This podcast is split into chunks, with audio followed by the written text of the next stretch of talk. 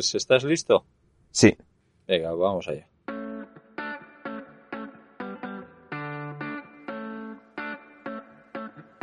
Bienvenidos, bienvenidas a Charlando y Viajando, el podcast de viajes de Íñigo Mendía y Gonzaventuras.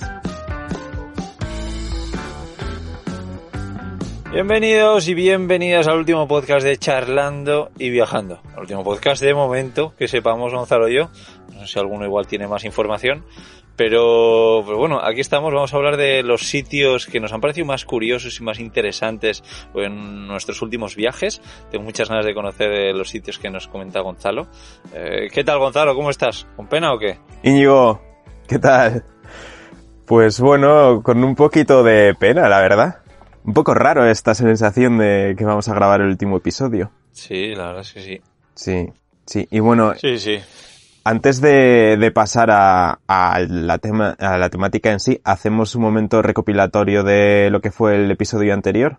Sí, sí, sí, bueno, eso es, eh, bueno, contamos un poquito, pues, por qué lo dejábamos, eh, y luego, bueno, yo particularmente, pues, te conté cómo acabé en urgencias hace no mucho, que eso de momento no sigue ayudando, eh, pero, pero bueno, pues espero visitar un médico pronto y, y tener alguna solución. Y, y qué más, te conté que he vendido la furgoneta, ya tengo fecha para la entrega, que va a ser el 2 de junio, así que, que veremos. Sí, no queda nada, no queda No sé nada. tú que... No, no, no, no. Efectivamente, ya... Sí, Nada de nada. Sí, bueno, yo conté un poquito cómo eh, estaba en Tenerife, me fui a Fuerteventura, volví a Tenerife, luego me fui a La Palma, luego me fui a la península, volví a La Palma y como mi idea de irme a terminar de conocer La Gomera y el Hierro, las islas que me faltan, pues eh, la idea ha cambiado para irme a Lanzarote, donde probablemente ya esté. Así que, bueno, eso es un poco el resumen del episodio anterior y pasamos ya a hablar de estos lugares mágicos, diferentes, especiales para nosotros. Eso es, tenemos unos 16 sitios en total, eh, 8 cada uno más o menos, eh, si no me equivoco, y, y bueno, tenemos más o menos dividido pues sitios en España y sitios fuera de, de España. Yo además últimamente he visitado sitios curiosos dentro de, de Andalucía sobre todo, así que hablaré de ellos, pero eh, empezamos hablando un poco de los sitios fuera de España, Gonzalo. Eh, perfecto. El primero que tengo yo eh, es un sitio en el que has estado y, A ver, y que curiosamente es, igual coincidimos en alguno. puede ser, puede ser. Es un sitio que curiosamente la gente suele ir acompañada y ambos hemos ido solos. ¿Sabes ya de cuál se trata? Ah, Venecia. Eso es, eso es. Sí, Sí, qué bueno, la verdad es que Venecia a mí me, me encanta y, y- y volvería solo, pero ¿tú qué, qué impresiones tienes de ese sitio tan especial? sí, yo recuerdo que llegué en tren y cuando salí de la estación de tren aluciné, o sea, vamos, das, das unos pasos para adelante y te encuentras ahí Venecia, eh, recuerdo pues eso, ver los, los barcos por los canales, los barcos que sí policía en barco, que sí ambulancia en barco, y, joe, porque yo tampoco había buscado muchas imágenes y mucha... Yo no soy de buscar información de un lugar antes de ir. O sea, bueno, depende mucho de, cómo vaya a ser el viaje, ¿no? Pero muchas veces me gusta saber, o sea, ir a un sitio que sé que quiero ir porque más o menos sé un poco por encima cómo es y, y luego me intento dejar sorprender. Y me sorprendió bastante. A mí me gustó mucho. Sí que es curioso, ¿no? Porque hay mucha gente que ha estado que a mí me ha dicho que luego no, como que no le ha gustado tanto, como que se esperaba más y tal, pero a mí la verdad que es uno de esos sitios que como que me deja sin palabras. Los sitios de los que voy a hablar hoy son un poco sitios eso que como que me dejan sin palabras. Y Venecia es uno de ellos. No sé, ¿a ti te impresionó tanto o luego no te pareció tanta cosa? Bueno, a mí me impresionó tanto que creo que he estado tres o cuatro veces y he perdido la cuenta. Ah, ¿en Eh, serio? Sí, sí. Sí, sí, he estado muchas veces, sí. Eh, y, nada, y si vuelvo es porque, porque me parece un sitio alucinante. Eh, sí, es, bueno, mágico, diferente, no sé. Y me da la sensación de que en este episodio tú vas a hablar de sitios más chulos que te han impactado por guay y yo no tanto, yo más que me parecen curiosos, pero bueno, ya, ya iremos viendo. Y, y nada, me encanta que hayas empezado con Venecia porque ya te digo que ese sitio para mí Eh, mira, me lo podía haber apuntado perfectamente y, y porque se me ha olvidado. Si no, me lo hubiese apuntado seguro. Pero no, no. Pero sí, Sí, sitio muy especial a todos los que no hayáis estado invitados a que vayan. Y además creo que la mayoría de veces he ido en tren también. Así que mira qué curioso. Así. ¿Tú tuviste esa sensación de salir de la estación y decir, ¡guau! Sí, sí, a ver, eh, la primera vez que fui fue bastante pequeño y, y luego ya la siguiente fui en tren yo solo. Eh, pues mira, prácticamente cuando empecé a, a- a viajar y a pesar de que ya tenía un vago recuerdo de cómo era, me impactó un montón y es uno de esos sitios que me encanta andar, andar y andar y perderme. Así que eso hice, andar tanto que me acuerdo que en el segundo viaje probablemente me lesioné o me lesioné o no sé, me, me empezó a doler el pie, me, tuve, me compré unas plantillas y, y acabé cojo ese viaje de, de, de todo lo que anduve, me acuerdo. Ese viaje que, que duró, fue un interrail desde el País Vasco hasta, hasta Roma. Sí, porque, bueno, qui- quien no Mi lo... primer viaje solo. Fue. Que bueno, pues también fue como mi primer viaje. Eh, o sea, bueno, lo de solo ya lo hemos dicho, pero que también has hablado de que era un poco cuando estabas empezando a viajar y para mí también fue cuando estaba empezando a viajar también así un poco por mi cuenta y tal. Em, y has dicho que te gusta perderte, que es un sitio en el que te gusta perderte. Curiosamente, yo me perdí también, pero de forma literal. Eh, me quedé sin batería en el móvil o algo así me pasó. no recuerdo bien, pero me perdí, se me hizo de noche, no encontraba mi albergue. Eh, bueno, al final di unas cuantas vueltas y lo encontré. Pero bueno, ahí queda. Venecia, que tenemos muchos sitios y como nos enrollemos mucho en cada uno, a ver, cuéntanos tú Sí, alguno tuyo. Vale, pues otro que probablemente no conozcas, bueno, diría que seguro, es una pequeña isla llamada Rottnest Island. No te suena de nada, ¿verdad? No me suena. Vale, pues está en Western Australia, en, en, en el estado más grande de Australia. Eh, en- eh, es una pequeña isla que está, si no me equivoco, a unos 18 kilómetros de la ciudad de Perth, donde yo viví dos años prácticamente. Eh, bueno, para el que no lo sepa, la ciudad de Perth es la ciudad, dicen, la ciudad más aislada del mundo. Eh, porque la próxima ciudad grande de más de un millón de habitantes está a más de 2.000 kilómetros de distancia. Pues bueno, pues en esta ciudad de Perth hay una isla que se llama Rottnest Island, que es muy muy famosa por los cuocas, que igual te suena un poquito más. Los Woka. Cuocas. Es el animal más feliz del mundo, dicen. Ay, algo de esto me suena.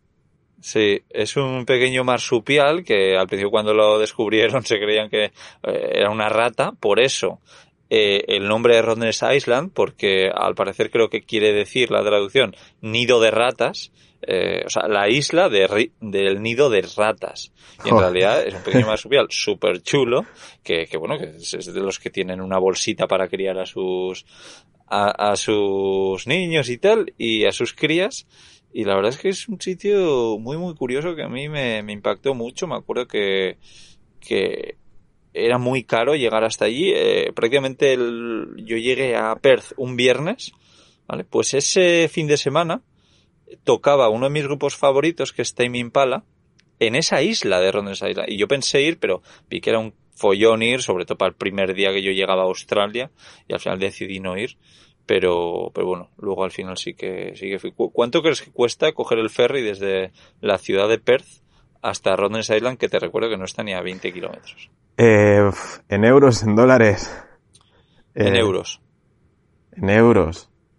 Allí todo es muy caro, no sé. pf, 100. La verdad es que en ese momento también yo, porque estaba sin un duro y me pareció carísimo, eran 50 euros ida y vuelta. No sé por 50. qué.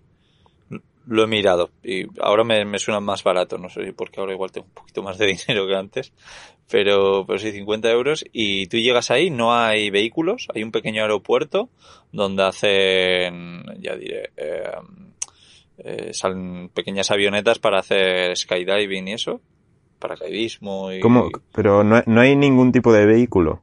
Bueno, pues igual hay algunos de ahí tipo de mantenimiento así, pero tú no puedes ir con tu vehículo. Ah, vale, o sea, el ferry era sin, sin vehículo. O sea, es algo similar a lo que pasa Eso con es. la graciosa en Lanzarote. Ah, pues puede ser, sí. Y, y nada, es un sitio que tiene, eh, el agua es cristalina, pero no te haces a la idea. Yo me compré una GoPro de segunda mano, pero me compré una GoPro solo para ir a la isla. y, y mi, mi, pareja en aquel entonces se compró una bici solo para llevarla a la isla, porque es muy típico recorrerla en bici. Y, y no, yo ya tenía bici y llevamos nuestras bicis desde, desde ahí. Luego también la gente va a hacer surf, um, la gente va a hacer mucho buceo también. Está muy guay. Y ya te digo, es un sitio espectacular. Estoy, estoy buscando imágenes, estoy buscando imágenes, he estado viendo el animal. Al principio no sabía sí. ni el nombre del animal ni el nombre de la isla, intentaba poner cosas y me salían gallinas y... No, Pero ya, ya lo he encontrado todo y ya estoy viendo la isla, sí. todo. Sí, sí, muy chulo. No, es una pasada. Sí. Y curiosamente, en 1800, cuando la descubrieron, debía de, se debía de utilizar como la isla para, como la cárcel de los aborígenes. Ah. Les dejaban ahí todos en ese pequeño paraíso para que no se escapasen. Qué curioso. Sí, sí. Un sitio que si vais a, sobre todo al estado de Western Australia, en, eh, allí en Australia, pues ir a verlo porque es espectacular. Es bastante caro, sobre todo quedarte a dormir y todo eso, pero, pero bueno, me recuerda un poco a las Islas Cíes, ¿sabes? Ah, es verdad. Sí. Okay. Sí, sí. Sí, es de ese rollo. Muy o sea, guay. por las imágenes también el, el, agua, el color del agua. No, es, es un sueño. Bueno, guay. ¿qué más nos traes tú? Oye, este podcast va a ver que yo estoy aquí con el boli para ir apuntando sitios de los que me digas. Sí. Sí. Y tú apuntas los sitios chulos. O sea, yo me he empezado a hacer listas, eh, listas de mapas, algunos con los viajes, con los sitios en los que he dormido, que por cierto lo, algunas cosas las he compartido ya en Patreon y otras las empezaré a compartir. Este tipo de, de lugares, ¿no? Las rutas que he hecho, los sitios en los que he dormido, el Duero en kayak, el viaje en moto y luego estos sitios así especiales eh, los voy apuntando como en mapa también y, y lo compartiré en Patreon. ¿Tú, tú los apuntas? Buenísimo, porque además eh, a, mí, a mí personalmente me viene muy bien que los apuntes porque mañana voy a ir a un sitio, ahora mismo estoy en Cabo de Gata y mañana voy a ir a un sitio que me has recomendado tú. Así que sí, sí, sí. apunta, apunta todo muy bien. ¿eh? eh, y sí, yo efectivamente también tengo una lista que me acuerdo que un amigo hace mucho tiempo, pues cuando empecé a viajar en 2018 me dijo, oye, ahora yo no voy a viajar, pero apúntate ese sitio del que me, me hablaste ayer, apúntate ese sitio que vas a ir, apúntate. Y me empecé a apuntar. Y claro, y luego me di cuenta que esos sitios que muchos, joder, pues están muy, muy chulos y, y, tenerlos es guay, ¿no? Y cuando creé Patreon, lo mismo. Eh, me hice una lista porque no creía mucho que iba a ser buena idea hacerlo público y dije, oye, pues ya que en Patreon comparto un montón de cosas, pues vamos a meter eso también. Así que sí, también guay, guay. tengo por ahí, sí. Guay. Vale, pues eh, si quieres te comento otro sitio. ¿Qué más tienes? Venga. La duna de Pilat, Dune de Pilet o algo así, es un nombre francés que no sé bien cómo pronunciar. ¿Sabes de qué estoy hablando? En el País Vasco francés, sí, ¿no? Eh, sí, vamos, está en Francia. No sé, no sé hasta dónde llega el País Vasco francés, pero está, yo creo que esto se sale, ¿eh? pero sí que está en la costa oeste francesa, eh, en la zona de las Landas, tirando hacia Burdeos. Sí. Y es una duna, sí. es una duna de 102 metros de altitud, eh, entre el mar y el bosque. Y para mí este sitio es, es de esos sitios que es que como que me dejan sin, sin palabras. He estado ya un par de veces.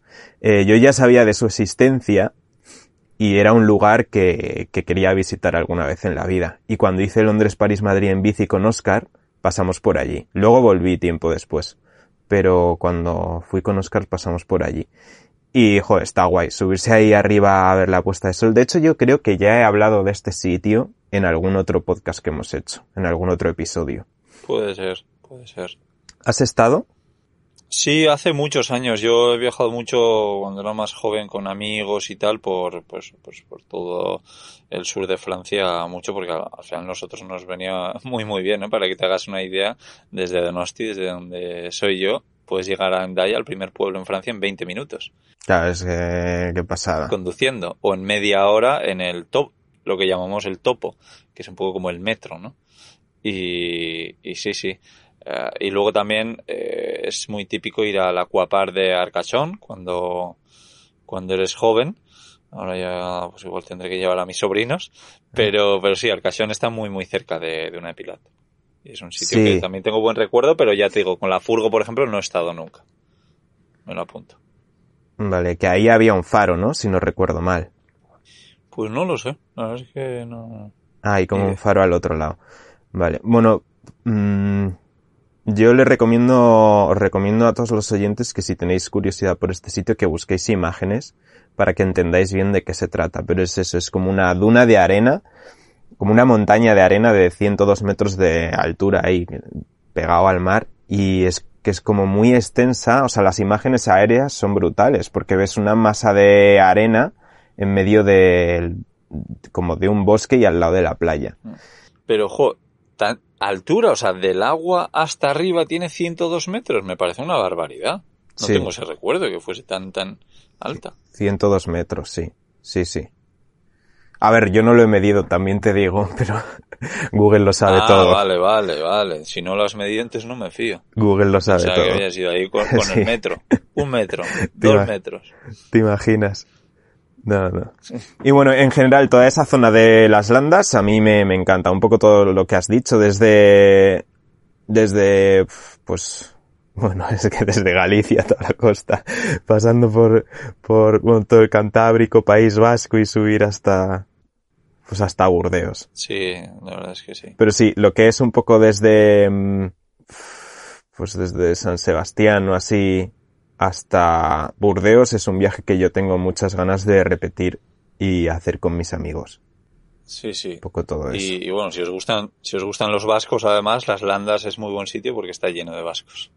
Qué los bueno. campings y eso es, es muy típico. Sí. Bueno, Bueno, ¿seguimos? Sí, cuéntame, otro sitio. Vale, bueno, ya que estaba hablando de Australia, voy a contaros otro pequeño sitio de Australia. Esperance se llama, tampoco te sonará, ¿no? No. Lucky Bay, tampoco. Lucky Day. Lucky Day. Sí, Como Lucky Bay, eh, Ba- Bahía de la Suerte. Vale, vale. No.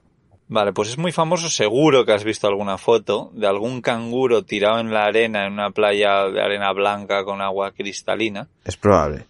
Pues estoy hablando de ese sitio. ¿Vale? Eh, Esperance, eh, yo estuve ahí, bueno, pues con uno de mis primeros grandes viajes en furgoneta, probablemente. Y, y me acuerdo que me, me fui hasta allí, que está como a, pues, casi mil kilómetros de Perth. Está, está lejos. Eh, Lo ves en el mapa de Australia, que es enorme y parece que está al lado, pero eran casi mil kilómetros. Eh, me acuerdo. Y, y esa zona tiene esa playa de Lucky Bay que le llaman así porque dicen, pues no sé qué porcentaje, pero no sé si que la mitad de los días que vas que puedes ver canguros. Yo no tuve esa suerte y no vi canguros en la playa. Vi muchísimos canguros justo antes de llegar a la playa, después, pero en la playa, en lo que es en la arena, no, no vi, no vi ningún canguro. Y además de esa playa espectacular, también hay otra playa que es de mis favoritas eh, del mundo que he visto que se llama Greens Pool, eh, piscina verde. Y, y es que es espectacular porque es como que se ven olas de fondo, pero luego hay como una especie de arrecife que para las olas y hace que sea como una piscina enorme, enorme, enorme de agua increíblemente transparente. Y, sí, yo tengo un recuerdo de estar ahí unos días eh, en esa playa y otra que está pegada que se llama Elephant Rocks, que son como, pues eso, una especie de rocas en el agua con forma de elefante, dicen. Y, bueno, es un sitio espectacular que me acuerdo además, pues andar muchísimo por ahí por la playa, pues de kilómetros, kilómetros, no, no llegué al tope nunca, pero me acuerdo como el último día, el último paseo, iba andando y tal, y miro para atrás ya pensando, bueno, pues ya no voy a volver a ver esto en mucho tiempo, o, o nunca. Y mirar para atrás y ver, de- y ver delfines en el agua. Y decir, hostia, ya me puedo morir tranquilo. Qué pasada. Vale, he estado mirando un poco lo que, lo que ibas diciendo y la verdad que, que es una pasada todo y estás haciendo que me entren ganas de ir a Australia.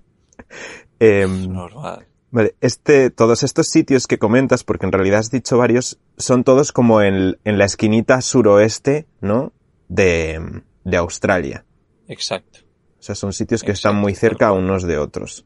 Vale, guay, pues. Sí, eh, sí, sí. Que por cierto, bueno, Esperance creo que es un pueblo de 13.000 habitantes, eh, por lo que me ha parecido ver eh, ahora que estaba mirando, y donde Josh Harrison de los Beatles se compró una casa allí. anda, O sea que en ese pequeño pueblo, curiosidad. pero bueno, Mira, em, Yo, yo no me lo crucé cuando estuve. Pero sí, invitar a todo el mundo que, que vaya porque es un, un sueño y, y en furgoneta además está muy guay. Eso sí, sin cobertura prácticamente eh, en cualquier momento.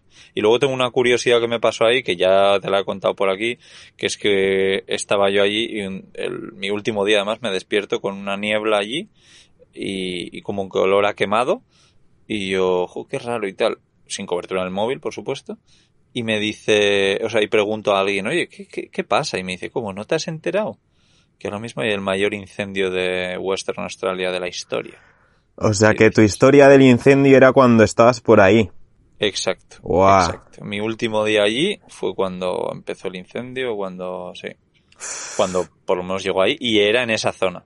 O sea, yo estuve, bueno, en esa zona, eran, no sé si 500 kilómetros de, de- no sé, era una barbaridad. joder. Eh, sí, y, y fue uno de los días que más miedo pasé porque yo fui conduciendo hacia el fuego.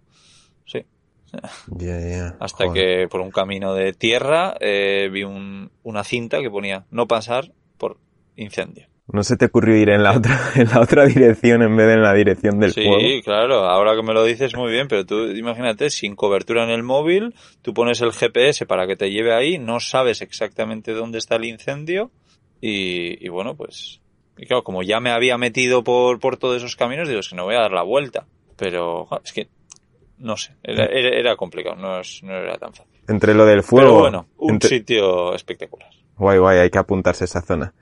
Entre lo del fuego y, mm, y la de veces que has acabado con, con la marea que te había subido y, y te despertabas ahí rodeado de agua en la furgo, madre mía, qué personaje. Sí. Pero bueno, ahí no, no sufrí por mi vida, ¿sabes? Ahí sufrí pues por la furgoneta, o por... pero con esto del incendio fue, fue jodidillo.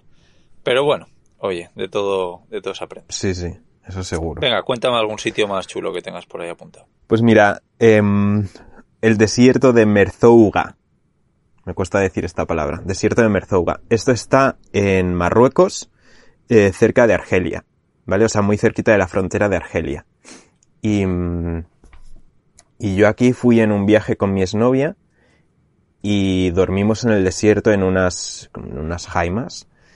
em, con, con un grupo de gente y tal, se hizo como una fiesta antes de, antes de irnos a dormir, y que si tambores, no sé qué, todo súper guay, ¿vale? Pero lo que más me flipó eh, es que en medio de la noche me desperté porque tenía ganas de mear y había como una jaima que era el baño.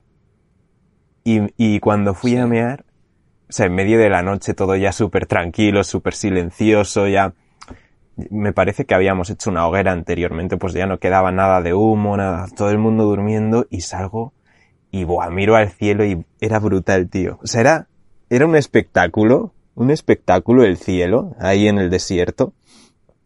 Y, guay. y bueno, era todo como muy mágico, ¿no? O sea, era una, era una mezcla de cosas. Varios de los sitios de los que estoy hablando es como que quizá no es tanto el lugar, sino una mezcla de cosas y sensaciones, ¿no? Esa sensación de estar en las dunas viendo eh, un cielo súper estrellado ahí en una zona relativamente remota.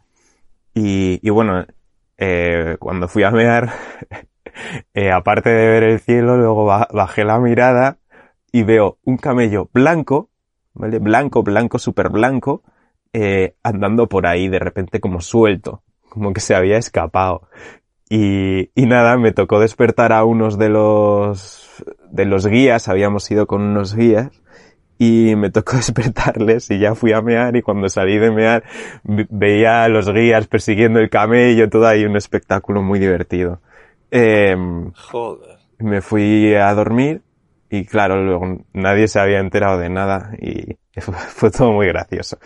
Y, y sí, el caso es que eh, también los desiertos en general, o sea, las zonas desérticas es un sitio que a mí me, me flipa. Por, por eso, porque como que me dejan sin palabras, ¿no? Como que te sientes muy chiquitito y, y, y no sé, creo que no tiene por qué ser el desierto de Merzouga, pero creo que estar en algún momento en algún desierto, eh, y especialmente de noche, y ver el cielo y ver el amanecer en unas dunas, en el desierto que sea, esto es, eh, es un, son sitios especiales. No sé si has estado alguna vez en alguno o has tenido este tipo de sensaciones. Eh, poco, pues eh, en Australia sí que pisé un, algún desierto, pero tampoco soy muy fan. ¿No? Eh, no, la verdad es que no. El tema de las estrellas, por ejemplo, sí que, sí que también tengo ese recuerdo, que por cierto, hace muy poquito, sin irnos muy lejos, eh, en Cádiz. ¿En Cádiz fue? Sí, en Cádiz. Eh, vi una noche también con unas estrellas brutales. Pero, ojo, es una pasada, ¿no? Estar en este tipo de sitios un poquito aislados y, y ver las estrellas. Creo que tendríamos que hacerlo más, más a menudo. Pero bueno, oye, ya me he apuntado este, este desierto que, que has dicho, ¿eh? Guay. Porque tengo muchísimas ganas de viajar a, a Marruecos en, en furgoneta. O en camión, ya. Guay, guay. Bueno, mira, ahora que dices esto, una cosa que se me pasó un poco por la cabeza era como, como el Mongol Rally se canceló, estuve dándole ahí vueltas a la cabeza si me iba a Marruecos con el coche. Pero no creo, no creo. Em, y hoy hablando de lo de las estrellas y hablabas de Cádiz, eh, es que por Almería, que te puede pillar un poco cerca, eh, hay un observatorio astronómico muy interesante. Si te apetece subir por ahí arriba, si estás No por la zona. Pues ya a buscar, ¿eh? Sí, me parece interesante. Eso sí, hace frío, ¿eh? Hace frío ahí arriba. Ya. Eh, yo antes de irme a Canarias estuve por allí y pisé nieve. O sea que te puedes hacer a la idea. Joder. Vale, sí, sí. bueno, pues... em, Bueno, también era, era otra época, era enero, febrero. Y ahora ya en, en mayo, pues, sí. ahora fresquito nada más, yo creo. Bueno, vete a saber. O sea, mi pueblo ahora mismo está nevado. O sea que... en fin. Eh, bueno, ¿nos cuentas tu próximo sitio? Sí, eh, a ver, ¿por dónde vamos? Eh, pues de un sitio que ya te he hablado muchas veces, pero es que es de verdad eh, un sueño. Sobre todo además para hacerlo en furgoneta, que es las Islas Lofoten, en Sí. Noruega, en el norte de Noruega, no muy lejos de, bueno, pasado el círculo polar ártico, no muy lejos de Cabo Norte. Es más, mi idea era ir a, ir a Cabo Norte, pero me gustó tanto Lofoten que dije, paso de Cabo Norte, yo me quedo aquí. Y me quedé un mes parado en un sitio que es enano, o sea, pero enano, enano. Y, y bueno, es mágico pues porque, mira, hablaba de antes de aguas cristalinas, playas de arena blanca y tal. Pero lo que faltaban ahí es lo que hay en Lofoten, además de eso. Eh, montañas enormes y a la noche auroras boreales. Claro, es que si sumas eso a una playa increíble, pues haces que sea un sueño, ¿no? Y luego las casas son una pasada, son súper bonitas. Hay muchas casas, eh, casas peludas creo que le llaman, ¿no? Que tienen el, en el techo, tienen para el aislamiento, como si fuese un jardín, o sea, tienen un montón de vegetación en el techo y, y es muy interesante. Luego también está, bueno, hay muy poquitos pueblos por ahí, hay muy poca gente, pero el pueblo con el nombre más corto del mundo eh, está en Lofoten, Lo estoy que viendo. se llama A. Qué bueno, qué con bueno. A. Que está ahí como Sí, justo al sí, extremo de, de la zona. Sí. Ah. Y, y nada, es un sitio que, que yo creo que podría vivir entre, yo qué sé, seis meses en Canarias y seis meses en Lofoten. No hace muchísimo Por frío allí. Cuando estuve yo, 25, bueno, miento. Sí, durante el día 20 grados tranquilamente te podía hacer. A ver, yo fui en agosto, creo. Eh, cuando me fui en octubre, eh, empezaba a hacer algunas noches 0 grados a la noche, pero no menos. Pero claro, repito, octubre. Lo ideal es estar el verano ahí, no, no está... Sí. Y, y por las noches, en, en verano, ¿te bajaba mucho la temperatura? ¿En agosto? No, 12 grados. Se hace mejor que en mi pueblo de Segovia. Madre mía. Ya ves. Pero, ¿y Sí, fueron temperaturas yo- normales? Porque yo miré... Hizo, eh, más sol de lo normal, pero, pero sí, sí, no, no creo que fuese fuera de lo normal. Que en agosto te haga, o sea, menos de 10 grados a la noche en agosto, yo creo que es fresquito. Vale, es que miré el Creo, ¿eh? tiempo... Yo no tengo recuerdo hasta octubre que no empezase a hacer 0 grados a la noche. Cero grados. Ya. Em, es que recuerdo mirar el tiempo en Cabo Norte para verano y me suena que la máxima eran como 10 grados. A ver, hay, hay kilómetros, ¿eh? Sí. Hay kilómetros. Vale, pues sí, igual. Pero 10, 10 grados de máxima me, me parece poco. Puede ser, no sé. Bueno, igual también puede que por lo, lo foten haya microclima, entre comillas, porque veo que está ahí como, em, no sé, se ve que como que es una península o algo similar, como que sale un poco ahí, no sé. Bueno, es, eh, es una isla, o sea, ¿Es isla? son unas pequeñas islas que pasas entre, entre unos... Ah, vale. Estoy viéndolo ahora en el mapa más de cerca. Vale, son como un conjunto de islas, sí. Y mm, bueno, la portada de tu libro es en este sitio, ¿no? Eh, no exactamente, es un poquito más al norte, eh, jo, ahora no me va a venir el nombre, pero no, es saliendo ya de las islas Lofoten para, para volver a, a Noruega, sí. Es más cerca casi de Cabo Norte que de esto. Vale. ¿Y cómo te dio por ir a este sitio? O sea, ¿cómo lo descubriste tú? Bueno, pues ¿Cómo- porque había, me lo habían recomendado, había visto imágenes, tengo un amigo que trabaja, ha trabajado mucho tiempo por ahí, eh, en un barco enseñando Blake, mira, joder, lo iba a buscar y me ha venido a la cabeza ahora. Este amigo mío trabajaba en Blake, eh, haciendo durante todo el verano visitas a turistas en barcos para, para ver, joder, no me salen las palabras, para ver ballenas. Y en Blake es una zona muy, muy común. Y, y allí fue donde yo saqué la foto de la portada de mi libro. Pero eso ya no pertenece a las islas Lo- Lofoten. Entiendo. Eh, tío, no sé, no sé si voy a poder seguir grabando esto porque me están entrando ganas de ir a todos los sitios que me dices. luego voy a... Bueno, bueno, luego, luego voy, voy a pinchar luego con sitios, ¿eh? Estos son un poco los más espectaculares, luego más, cosas más raras. Vale, vale, ok. Bueno, si Sí, quieres sí. te hablo yo de Venga, otro. ¿Qué más? Cuéntame. Pues mira, eh, ya acercándonos un poquito a España, de hecho ya en la península, eh, pues un sitio que me ha impresionado mucho ha sido el Duero portugués. Quizá algunos de los sitios que voy a comentar, eh, quizá sea porque los tengo como muy recientes, mi memoria es muy mala y quizá no recuerdo algunos sitios que me hayan producido esta sensación que digo de, de- de decir esto es brutal, esto me deja sin palabras, esto, ¡buah! De esto que, muchas veces me, me quiero quedar ahí toda la vida. Y el Duero portugués en algunos tramos fue así. Cuando lo estaba recorriendo en kayak, eh, yo no sabía lo que me iba a encontrar en el Duero portugués, la verdad. De hecho, mm, cuando miré así un poco el mapa por encima, veía que era una zona que como que había muchas más viviendas que cerca del río y tal, y, pensaba que me iba a gustar menos.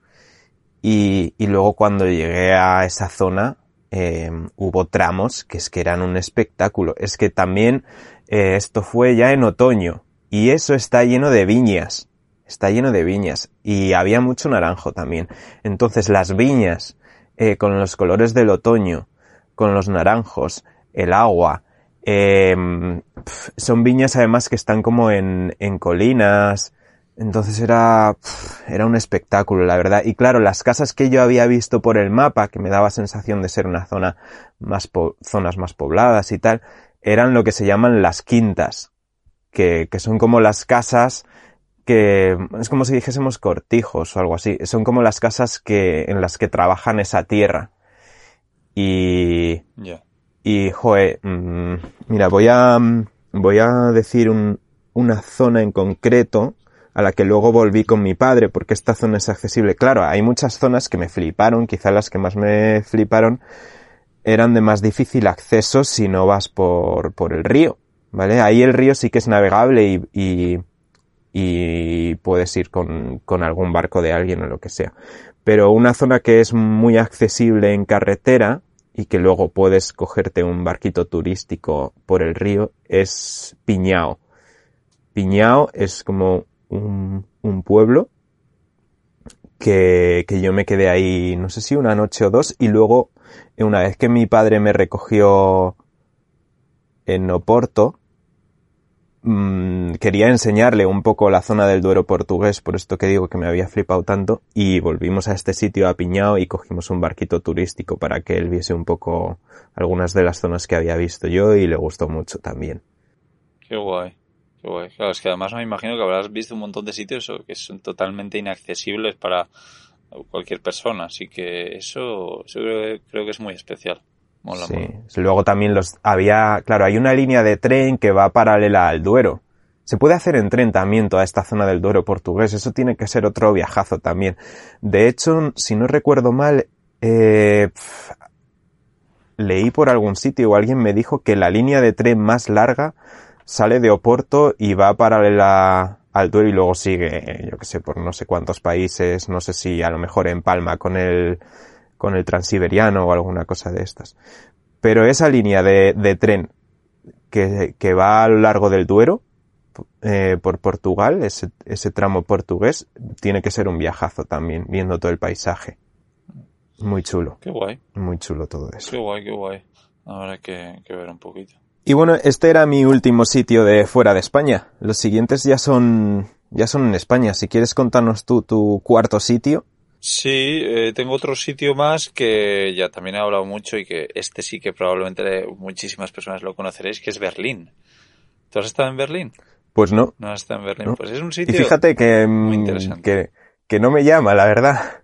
Ya. A ver si me lo, a ver si me lo vendes. Pues a ver, a ver si te convenzco ahora con lo que te voy a contar. Venga. Eh, vale, Berlín es un sitio que mucha gente de allí es como que no se consideran alemanes. Es muy diferente al resto de Alemania que yo conozco, por lo menos. Eh, escuchas casi el mismo inglés que, eh, o sea, el mismo, eh, el mismo alemán que el inglés. Es una pasada. Yo conocí a un montón de gente allí que vive en Berlín y no sabe alemán, que se mueve simplemente con el inglés. Eh, me parece muy interesante. Si no me equivoco, creo que Berlín fue construido encima de una ciénaga. Es, brutal. Joder. Y luego habías hablado de, de Venecia. Pues ya sabes que hay más puentes en Berlín que en Venecia. ¿Ah, sí? Qué, sí, sí, de locos. qué curioso. Y luego además tiene un sitio del que sobre todo he hablado, del que yo he vivido, porque es que yo he pasado meses allí, eh, y es el aeropuerto abandonado de Tempelhof, que es un sitio donde a mí me, me encanta pasar porque además hay dos localizaciones donde suelo aparcar la furgoneta, entonces me voy moviendo de uno a otro normalmente. Y, bueno, pues es un sitio, un aeropuerto que está prácticamente en el centro de la ciudad y hace muchos años pues lo iban a derruir para hacer casas y, la gente se negó. La gente dijo que no. Entonces eh, hicieron un parque dentro del aeropuerto, una especie de, de, parque para el disfrute de la gente. Entonces la gente va allí a hacer skate, a patines sobre ruedas, hacen una cosa que no sé cómo se llama, que es como kitesurf, pero con, con patín, con un skate, con un longboard. Ah, esto tiene que ser la leche. Eso es, entonces vas Sí, sí, sí, sí, qué guay. viendo a gente haciendo eso. Luego hay una zona que son huertos eh, comunitarios, donde tú alquilas una pequeñita, pequeñita parcela para plantar lo que tú quieras. Y entonces pues tú vas por ahí andando y, y tienen como números las parcelas. Luego hay bancos hechos de madera súper bonitos. Yo he trabajado allí mucho. Eh, hay wifi además. Trabaja. Hay baños públicos. Eh, de donde yo sacaba agua además. O sea, claro, es que es un sitio que, que, que tienes todo, ¿no? Eh, Un, mo- un momento, un momento. Cuando dices que has trabajado allí, eh, ¿te refieres a que has estado allí con el ordenador teletrabajando o te refieres a que Exacto, exacto. Vale. No, no. No, no, teletrabajando desde ahí. Sí, sí, ahí no hay. te veía plantando tomates? Sí, no, no, no, no. Pero sí que he estado con gente de allí que tiene, que tiene una pequeña parcela. Y luego, claro, yo casualidad estaba allí, pero amigos míos de allí iban a celebrar cosas, a hacer cosas allí. Eh, yo me acuerdo, un cumpleaños mío, por ejemplo, lo, lo pasé allí haciendo un picnic, unos amigos tirados en el, en el césped, en el verde, porque además cuando hace bueno es que se está súper, súper bien. Eh, luego el parque lo cierran cuando anochece, entonces claro, en, in- en invierno se cierra antes y en verano se cierra mucho más tarde. Yo recuerdo de irme a la cama, ya sabes que yo me acuesto pronto, ¿no? Irme a la cama y claro, yo estaba pegando al parque. Y yo ya deseando que cerrasen el parque porque seguía pasando gente y escuchando ruidos, ¿no? Igual eran las diez y media de la noche o las diez que anochecía. Y, y eso, un sitio para mí muy, muy especial. Eh, sí, luego como alguna otra curiosidad, por ejemplo, el doner kebab se, se inventó en Berlín. ¿Ah, sí? No sé si sabías esto. No, no, no. Me está entrando hambre ahora, me están entrando ganas de ir a todos los sitios, me está entrando hambre, joder. Sí, ¿no? Y luego, por lo menos, la última vez que estuve yo allí, que no fue hace mucho, un par de años o así, eh, se podía fumar en los bares. Eh, hay como una zona, pero abierta, ¿eh? Sin paredes, sin... que se puede fumar. Que es como un poco alegal. qué ¿sabes? curioso. eh, Yo te iba a decir, es igual, esto es igual que en España a partir de las 2 de la noche. Eh, No sé. Pues oye, la verdad que es, es curioso todo lo que dices, es interesante y sí que, bueno, si, si alguna vez voy a Berlín, eh, habrá que ir a este sitio, a esta zona. Pinta que es como un sitio no en plan para ir a visitar, ¿vale? sino para estar ahí, digamos, un tiempo, yo qué sé, ¿no? Esa sensación Sí, de... a ver, yo creo que es- sí que hay mucha gente que, que va de turismo igual lo ve, pero sí, igual sí. Y, y bueno, luego aparte pues no he hablado de, de- de toda la historia de Berlín, por supuesto, que es espectacular. Y, y nada, no, Berlín es, es un sitio, además es barato. Eh, Ah, mira, eso no me lo sé, esperaba. me acuerdo comer fuera súper barata. A ver, comer comida un poco callejera también, eh, puestos. Claro, yo también me movía con mucha gente que vivía allí, que igual no tenían por qué ser lo- locales, ¿no? Una amiga de Lituania de allí, eh, una amiga de California, un amigo iraní, eh, Amir, que habla mucho también de él, eh, la furgo y tal. Entonces, claro, me llevan a sitios muy, muy guays, ¿no? Eh, y muy baratos y no sé. Yo para mí Berlín es muy muy especial. Me acuerdo la primera vez que, que fui haciendo Interrail con mis amigos con 17 o 18 años. Bueno, cumplí 18 años en ese viaje. Pues yo me acuerdo de estar en Berlín y no me gustó. Bueno, no me gustó casi ningún sitio en Alemania. En cambio, eh, pues fui en furgoneta porque me venía de medio paso y, y, y ahora ya te digo, siempre que paso medianamente cerca voy a Berlín o hago para, para ir a Berlín y me paso mínimo un mes ahí. O sea que a mí me mola. Pues mira, sí que con, con este poquito que me has contado, sí que has hecho que cambie un poco mi, mi percepción y que me pique Bueno. un poquito la curiosidad. Eh, porque Sí, por lo que no me has sé, contado me ha recordado un poco a Londres, bueno, sobre todo la zona de los canales, em, que se llevaba ese rollo también, que veías mucha gente que tenía por ahí en algunas zonas de los canales, no en todo, pero que tenía sus plantas, este estilo de vida de los narrow boats y todo esto. Sí. Em, que bueno, es otro sitio del que en realidad podía haber hablado también aquí, pero no, no lo tengo. Así que, em, si quieres, paso a contarte Sí. ya algún sitio de España.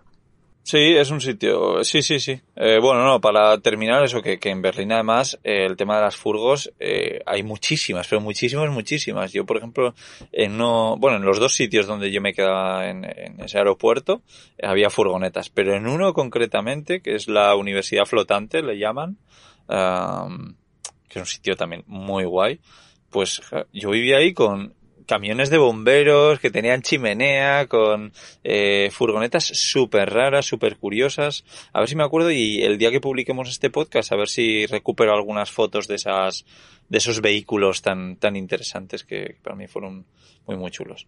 Pero sí, luego Berlín yo también le tengo especial cariño porque es donde recibí eh, la, prime- la primera copia de mi libro en papel.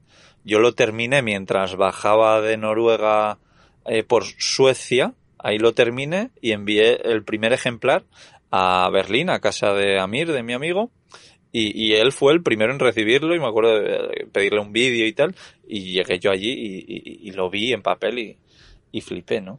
En octubre de 2019 te estoy hablando. Sí, señor, sí, señor. Sí, sí. Ese, ese libro que ha cambiado vidas, seguro. Qué guay. Bueno, la mía seguro. Sí, por lo menos sí. Y que a gente le ha ayudado, seguro. Por cierto, ese libro es Cómo vivir y viajar en furgoneta, por si alguno todavía no, no lo tiene. Sí, deja- se dejará enlace, ¿no? En, en la descripción. Por supuesto, del el episodio, enlace sea. siempre en la descripción, no os Sí. olvidéis. Haciendo publicidad hasta el último episodio, no, Claro, claro. no hay problema. mm, Bueno, venga, vamos a España. Bueno, yo no sé si tengo... Ah, bueno, yo tengo uno a medias. Luego, Oye, luego te cuento, pero venga. Sí, un momento porque me ha surgido una duda. Eh, cuando comentabas todo esto de las furgos, ¿cómo está allí el tema en cuanto a legalidad? Eh, pues como en España, yo diría como en España. Mira, me acuerdo de un sitio que me echaron, pero pff, ya está, o sea, como que hacen la vista gorda en algunos sitios, en, pff, no sé. O sea, yo te hablo calles de, en una calle de, yo qué sé, no sé, de 25 furgonetas, eh, no sé, un poco a- alegal. vale, ya. vale. Vale, entiendo. Vale, pues eh, te comento ya sitios de España. Eh, uno de ellos, eh, bueno, dos de ellos están aquí en Canarias. Eh, el que más reciente tengo es Cofete. hablamos de ello un poco por encima en el, en el episodio anterior. En Cofete he estado ya dos veces, la primera vez que fui a Fuerteventura y esta segunda vez cuando hice la escapada a Fuerteventura a ver a mis amigas por allí, eh, yo sabía que quería ir a Cofete. Lo, de- lo demás me daba igual, pero yo quería ir a Cofete. Y es que es un sitio, bueno, es una, es, es un sitio súper remoto. A ver, bueno, súper remoto no, pero probablemente desde la punta más al norte de Fuerteventura hasta Cofete, fíjate que es una isla, pues más o menos de largo será como Tenerife. Pues desde la punta más al norte hasta Cofete puedes tardar 3-4 horas en llegar, para que te hagas una idea. qué pasada. Y eso es porque la última hora son, si no recuerdo mal, 40 kilómetros, o 20, kil- no, son 20 kilómetros desde, desde la última carretera hasta Cofete, 20 kilómetros por camino. Pero es que si te vas a, a la punta de Jandía, eh, que están como, o sea, es como que tienes que bajar, eh, son como, al final tienes que hacer más kilómetros, porque, a ver, como lo explico para los oyentes, em, tú vas bajando eh, Fuerteventura para el, para el norte y es en la zona sur, en la península sur, donde deja de haber carreteras. Pues eh, Cofete Sí. está un poco en el punto medio hacia la izquierda, hacia el oeste, de donde deja de haber carreteras y el extremo de esa península. Entonces a mí lo que me mola es llegar al extremo y luego volver sobre tus pasos para ya desviarte para ir a Cofete. Entonces si quieres hacer todo eso y recorrer un poco toda esta zona de la península, em, lleva bastante tiempo. Y luego llegas a Cofete y es una playa mm, brutal, súper larga, súper larga. No hay más que el pueblo de Cofete ahí. Está el pueblo de Cofete que, que es, es en plan aldea, o sea, tiene muy poquitas casas. Las casas que hay, eh, bueno, son, son como, no chabolas, pero, mm, sea, la, el agua allí no recuerdo ahora cómo llega, pero no sé si, no sé si tendrán pozos o no sé, no recuerdo bien. Pero y la electricidad luego, pues, o con generadores o cosas así, ¿sabes? Que no, no hay servicios prácticamente. Y, y luego en ese sitio tan remoto tienes la casa Winter, que esto sí que es una casa súper grande, em, señorial, que se levanta ahí como un poco en la pared, porque es una playa súper larga, pero a- si a un lado tienes el mar, al otro lado tienes la montaña, em, y justo ahí, o sea, se, se levanta la montaña en plan pared, como si fuese una pared, y, y es una montaña que por ahí está el punto más alto de Fuerteventura, que tampoco es mucho, son 720 metros, pero es eso, es ver a un lado el mar y al otro como una pared de, de 700 metros de altura. Entonces impresiona bastante, la verdad. Hay un cementerio también ahí en la playa, porque claro, como era una zona tan remota, cuando la gente fallecía, pues era difícil sacarles de allí. Entonces hicieron allí un cementerio y está ahí al lado de la playa.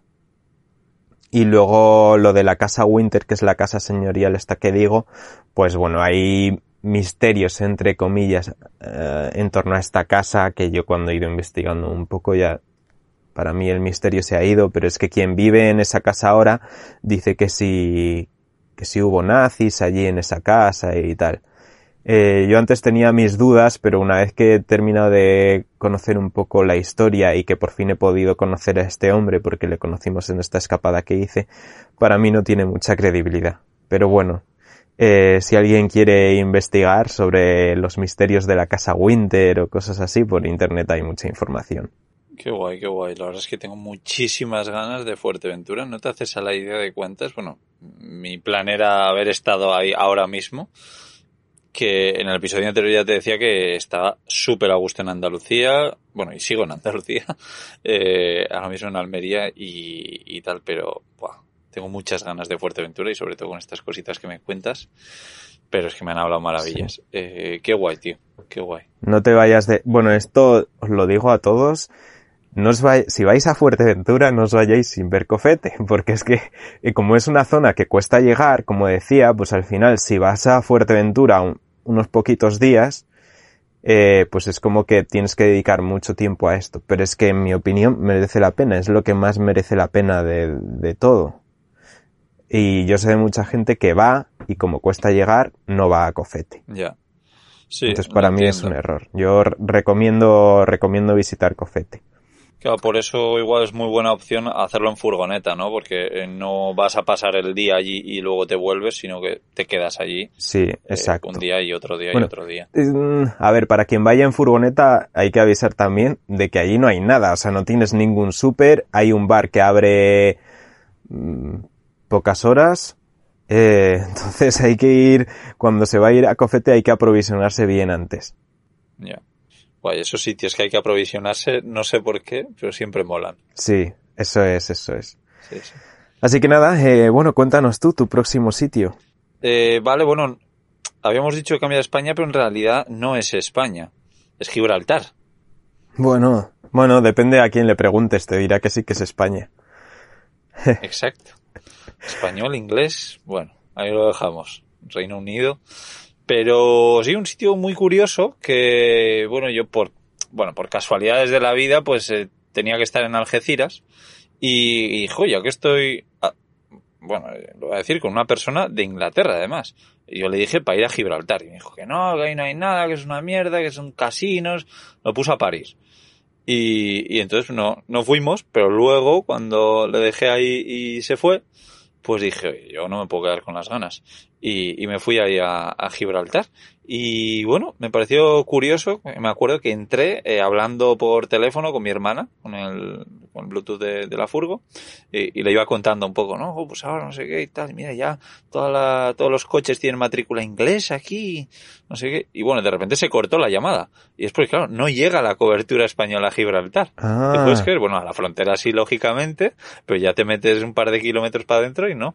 O un par de kilómetros que ya te ha recorrido casi todo Gibraltar. No sé cuántos kilómetros tiene, pero muy, muy pocos.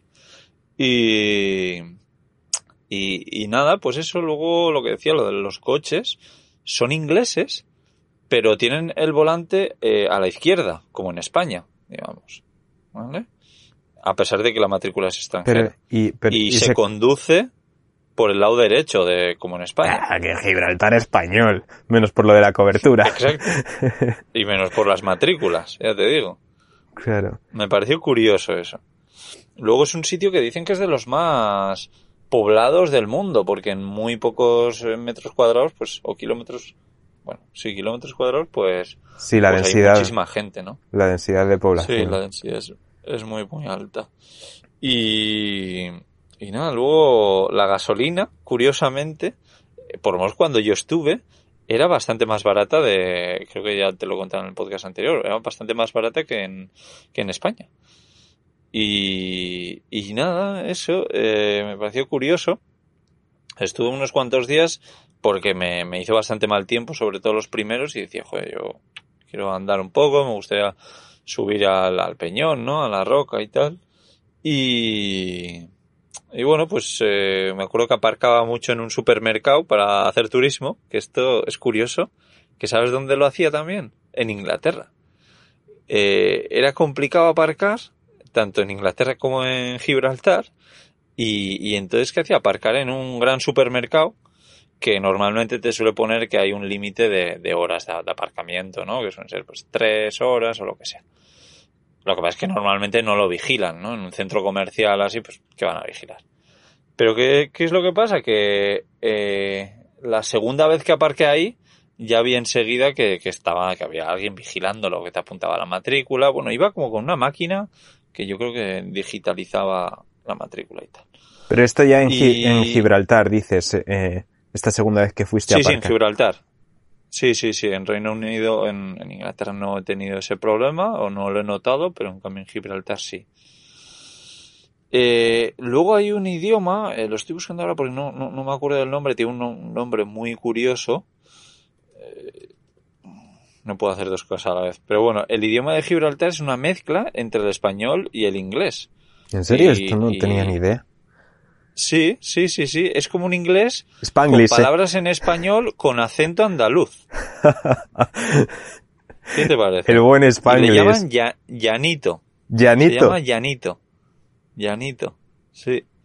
Y, y nada, yo me acuerdo, pues el primer día o el segundo, iba andando por ahí, en cuanto veía gente hablando, parada entre ellos hablando, eh, pues me paraba un poco haciendo el tonto como si estuviese interesado en algo de alrededor para escucharles. Y, efectivamente, eh, hablaban así. Bueno, vi algunos españoles también, porque debe haber muchos españoles trabajando en Gibraltar. Y eso.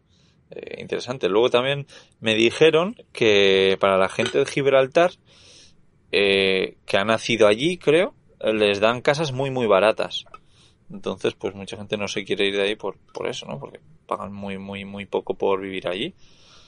Luego esto no sé si es verdad, pero dicen que hay mucho incesto, porque claro, no hay muchas personas y, y bueno, pues que va a haber bastante eh, incesto y Bueno, pero y- y no, sé yo eso, ¿eh? porque hace un momento estábamos diciendo que era de los lugares del mundo con más densidad de población. Hombre, es verdad que es pequeño, claro, sí, pero... pero... bueno, pues que al final todos son primos, ¿sabes? Eh, son medio primos todos. Ya, O sea, más densidad porque es que es enano. sí, no sé, puede ser. Y, mm, vale, y ahí, bueno, quería hacerte una pregunta sobre algo que has dicho que es el tema de la cobertura. Claro, te quedaste sin cobertura, Sí. pero ¿y si has tenido que grabar podcast, teletrabajar o yo qué sé, ¿qué has hecho? Eh, nada, pues lo mismo que hago a- tú también, que harás fuera de España, pues usar la cobertura de- del país, de origen. Pero, Hacer un, sí. pero claro, esto no es Unión Europea. Bueno, pero creo que han llegado a un acuerdo y pues lo estoy mirando también para cuando me vaya a Escocia y creo que en Gibraltar seguro, desde luego. Eh, y creo que en todo Reino Unido también eh, hay, es es lo mismo que si estuvieses en Francia. Por poner un- que el, bre- un ejemplo. el Brexit para lo que interesa. Y para lo que no Para lo que interesa, no. Madre mía. Eso es. Eh, yo estoy diciendo aquí muchos datos que me puedo equivocar, que luego la gente como con el tema de los podcasts en inglés en iVoox, eh, muchos se me echan encima, pues oye, que igual estoy totalmente equivocado, es lo que creo. Yo lo he usado y no me han cobrado de más. Pero ya digo, Sí, no, no lo sé. Eh, luego otra particularidad que tiene Gibraltar es que en la frontera está el aeropuerto. ¿vale? Te, te iba a Eh, preguntar por esto, sí. A ver. Sí. Entonces tú para entrar en Gibraltar pasas por el, por el aeropuerto por donde aterrizan los aviones. Eh, de vez en cuando, cuando va a aterrizar un avión, que normalmente aterrizan dos de golpe, por lo que yo he visto, eh, cortan y entonces no puedes entrar. Hay como un semáforo y una valla, bueno, y, y no solo eso, sino una tira de pinchos eh, para que tú no puedas entrar en pasar, ¿no? Por medio del aeropuerto, lógicamente. Y nada, y a la gente que va andando, por ejemplo, por el aeropuerto, eh, por ahí por la pista, si te- yo vi a, una, a unos que se pararon a hacer unas fotos y tal, y había unos guardias y les estuvieron pitando para que siguiesen circulando, porque es un sitio que puedes circular libre tal, pero no, no te puedes parar. Sí, yo, yo tengo una anécdota con esto. Porque yo he estado en. Gibraltar también, no tanto tiempo, porque yo fui, era cuando estaba recorriendo eh, la- los puntos cardinales en moto y yo iba a dirección, había estado en Tarifa, iba a dirección Málaga. Entonces, bueno, iba con prisa en realidad porque había quedado. Y, pero bueno, aún así decidí pararme, o sea, decidí acercarme a Gibraltar y entrar. Bueno, ya que estoy, así puedo, así puedo decir que he viajado en moto por un país más. Claro. Y, y no, te- no, tenía curiosidad un poco. Y, y entré.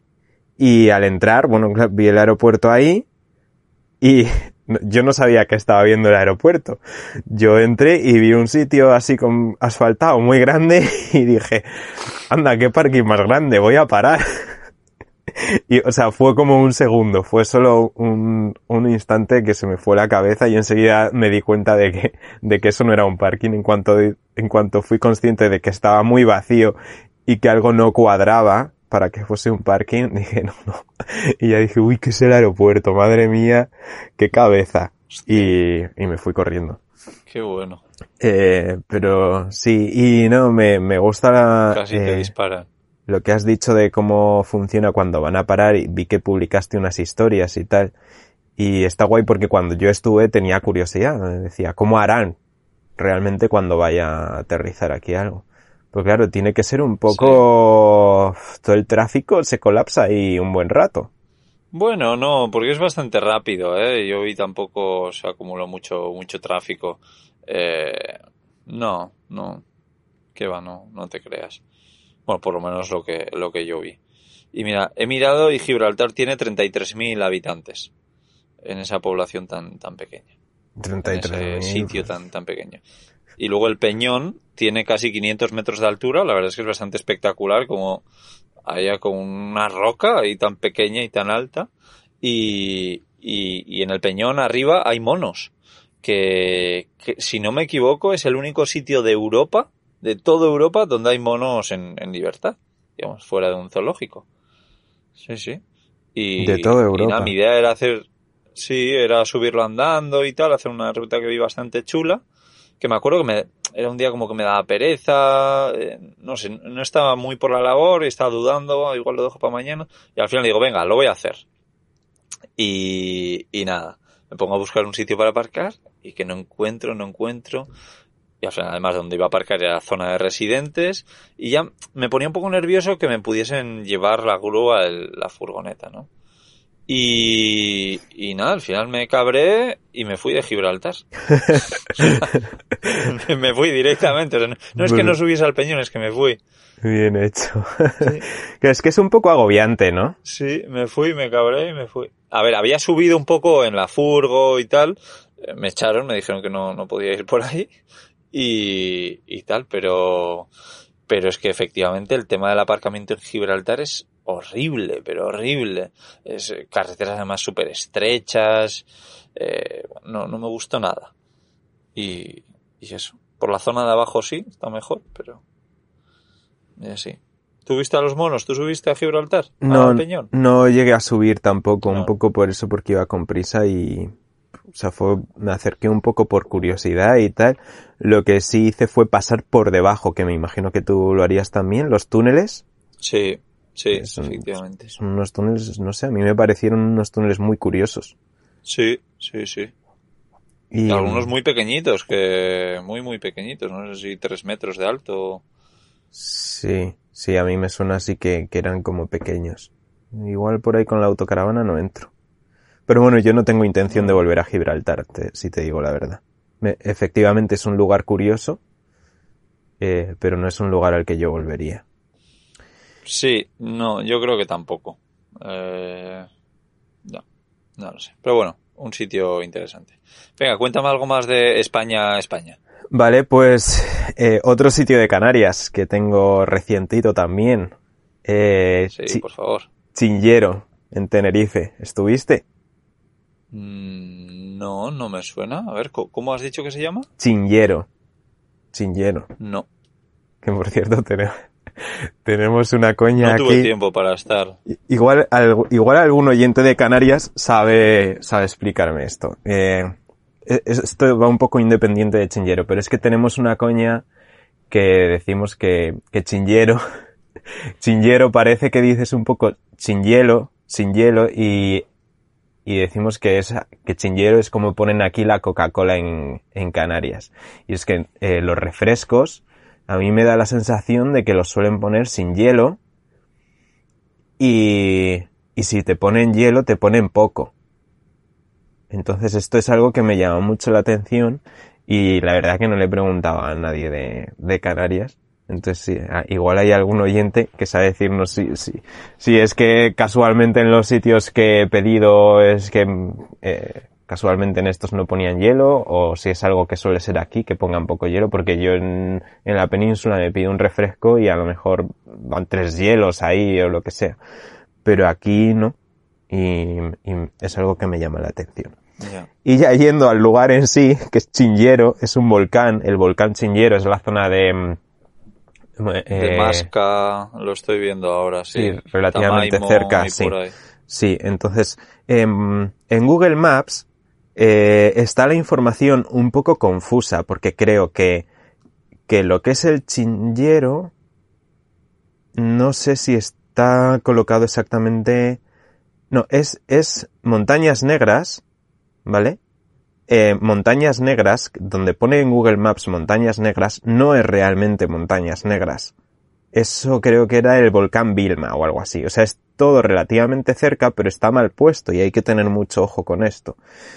Eh, Chingero, eh, Chingero en principio sí que está bien puesto en su lugar y, mm, y Montañas Negras creo que viene a ser lo mismo que Arenas Negras, que también está bien puesto, Arenas Negras, pero no hay que confundirse y, querer ir a esa zona de Chingero o Arenas Negras y acabar en donde Google Maps pone Montañas Negras. El caso es que es un, es un volcán o sea, es una zona de Tenerife que yo fui a hacer una ruta en bici y me encontré ahí todo súper volcánico. O sea, era como un, un, contraste de colores que es que me, me dejó flipado porque era negro volcánico, negro, negro, negro, con, con un verde súper intenso de algunos árboles y algunas plantas que salían de repente sí, he visto fotos, súper curioso, la verdad. Sí. Y, y luego es que eh, estaba el Teide de fondo, nevado, entonces tenía también el color de la nieve, el color azul del cielo y, y en esa ruta que hice también eh, me vi el, mar de nubes y, por encima del mar de nubes asomaba la palma, que yo pensaba que era, al principio pensaba que eran dos islas, pensaba que eran la Gomera y el Hierro o algo así, y luego me corrigieron y no, era la palma, lo que pasa es que eh, asomaban sus dos zonas más altas y por eso parecían dos islas. Y fue brutal todo, o sea, me hice una ruta en bici y me quedé sin cobertura, eso sí, eh, me medio perdí, eh, me quedé sin, no, sin cobertura, no, me quedé sin batería porque estaba haciendo tantas fotos de lo que me estaba gustando que me acabé la batería. Y es de estos lugares eso que me dejan así como sin palabras de decir, no sé qué, estoy ahí, yo ya me puedo morir, ya lo he visto todo, ya, si me muero ahora me muero feliz, con, una sensación ahí de, de, esto es brutal. Y sí, a mí me, me no sé, me, me genera sensaciones que no sé describir. Es un poco lo que me pasa con Cofete, que me genera sensaciones. No es que diga, ah, qué bonito, no, es que me, me genera algo. Son, son lugares que, que hay veces que, que, me han llegado a poner los pelos de punta. Los de la cabeza no, los, los de los brazos. Y si, si vuelves a Tenerife, guay, ve a este sitio. Volveré seguro. Volveré seguro y, y, y nada, y me, me, alucina que el único sitio de Tenerife que hayas dicho es donde yo no he estado, pero joder, tiene una pinta brutal, la verdad es que no me suena además que nadie me lo recomendase o así. Eh, pero bueno, es que tampoco estuve el tiempo suficiente como para haberlo visto igual. Ya volveré con más tiempo. Bueno, ¿cuánto tiempo estuviste? Tres meses. No, bueno, es que se, se, se, hizo. Yo tenía la sensación de que estuviste un montón, pero sí, tres meses en realidad para Tenerife no es tanto si, si vas con la calma. No, a ver, sí es, sí es. Lo que pasa es que estaba mucho tiempo parado en, en, en los mismos claro, sitios es que porque es está muy a gusto y con, con la gente y tal, o sea que nada, nada. Pero sí, sí, volveré seguro. Eh, qué guay, tío. Eh, nada, además viendo fotos me han entrado muchas, muchas ganas. Y tengo muchas ganas de, de Canarias, aunque cada vez lo veo más complicado porque el camión, no sé por qué me da, que va a salir de España y no sé si va a volver, no sé cuándo va a volver. Ay. Sí. Bueno, Pero pues veremos. hay tantos lugares por ver y conocer que es normal. Sí, Sí, sí. Y un sitio, por ejemplo, del que quiero hablar, que estuve hace muy, muy poco, que ya te conté algo el, el, el podcast pasado, que me acordé de ti, es el río Chillar. ¿Te suena? Entre Nerja y Frigiliana, en Málaga. Chilla. Chillar. A ver. Voy a buscarlo. No, no. Eh, no me suena. Sí, es un sitio que es, pues es muy famoso por, por esa, por el río, por la ruta que se hace, ¿no? Y, y nada, además fue bastante curioso porque, bueno, yo, yo quedé con una persona para hacer esa ruta, una persona que no conocía, y además yo le dije, no, el, el río Chillar, y se estuvo descojonando a mí todo el rato.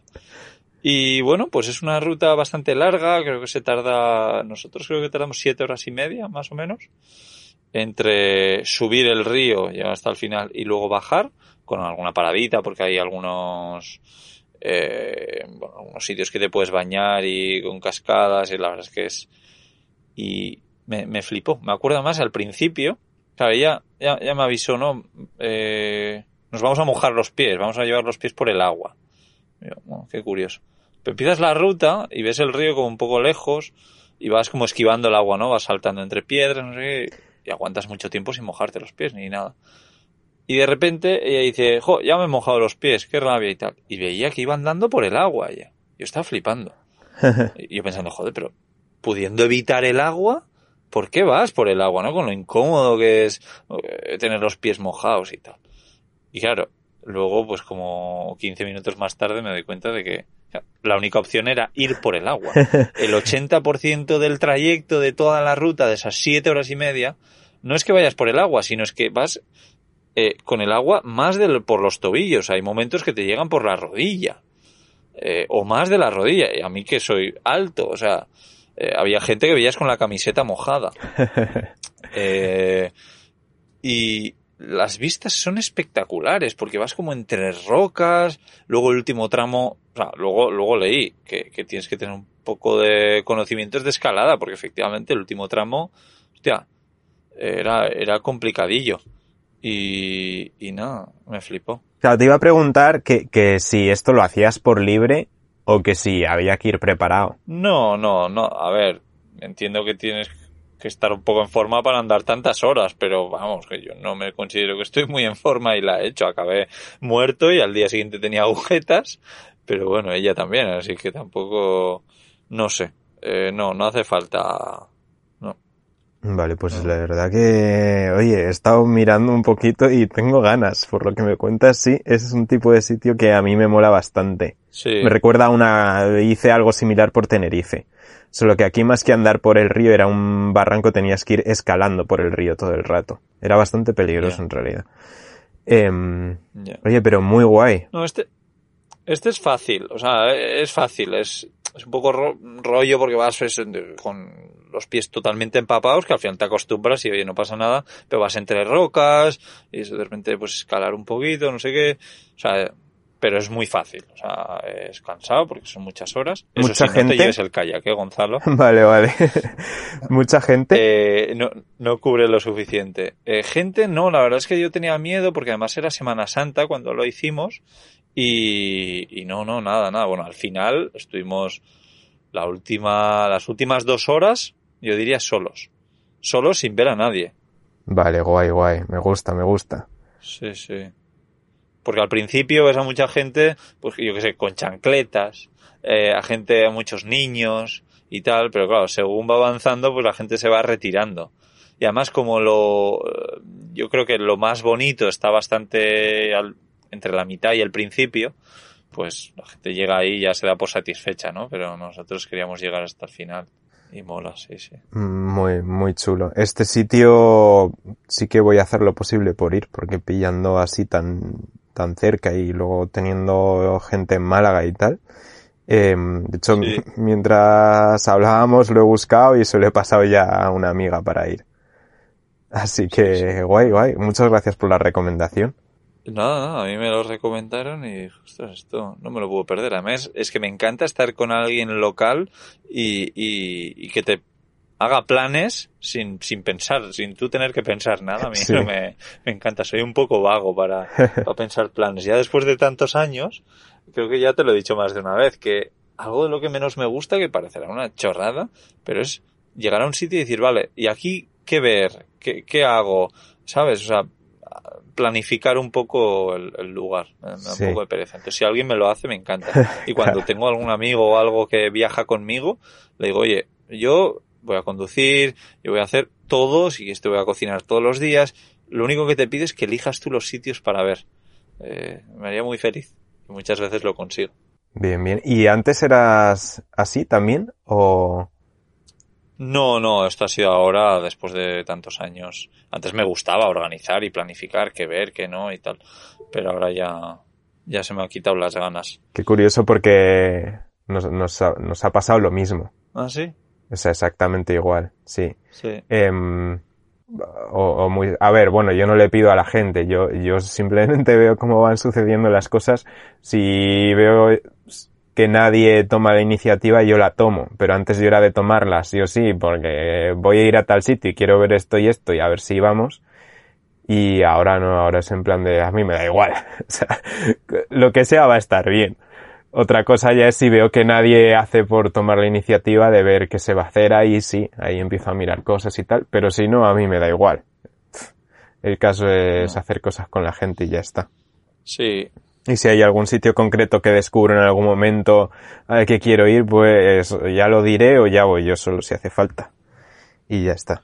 Sí, tal cual. Sí, sí. A ver, a mí, por ejemplo, sí que me gusta, pues, pensar en ir a Escocia, ¿no? Me gusta. Pero una vez llegue a Escocia, buscar qué sitios ver y, y qué rutas y tal, me da, me da más pereza. Exacto. Sí, sí, sí. A ver si Igual, o sea, a ya. Carles si viene conmigo para que lo haga.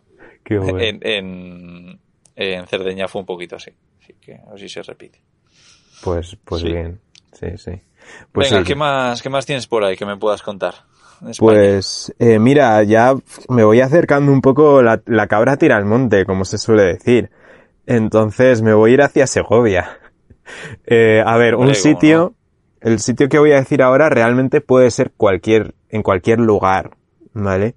Y es una montaña, en lo alto de una montaña nevada. El alto de una montaña nevada, eso para mí es, a ver, una montaña nevada, pero que tampoco sea en, en una pista de esquí lleno de gente y lleno de máquinas de esquí, cosas así, ¿vale? No, o sea, es un implica un poco el proceso también de, de subir a la montaña, eh, que haya poca gente, esa, es un poco la sensación también que comentaba del desierto, y bueno, incluso también de, de Cofete, de Chinguero, porque son sitios un poco inhóspitos, y los sitios inhóspitos son muchas veces los que me generan sensaciones, que es cuando te sientes pequeño, sientes el poder de la naturaleza.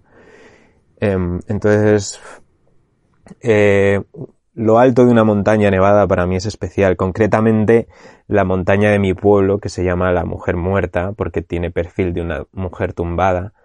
Es parte de la montaña de la Sierra de Guadarrama. Y aquí me gusta subir un par de veces al año, una en verano y otra en invierno con nieve. Especialmente est- estos reyes, eh, el día de reyes subí, eh, subí, o sea, normalmente yo en reyes, em, en reyes voy con toda mi familia, hacemos, nos juntamos toda la familia, a lo mejor 30 personas o yo qué sé. Y este año no lo hicimos y yo quería hacer algo guay.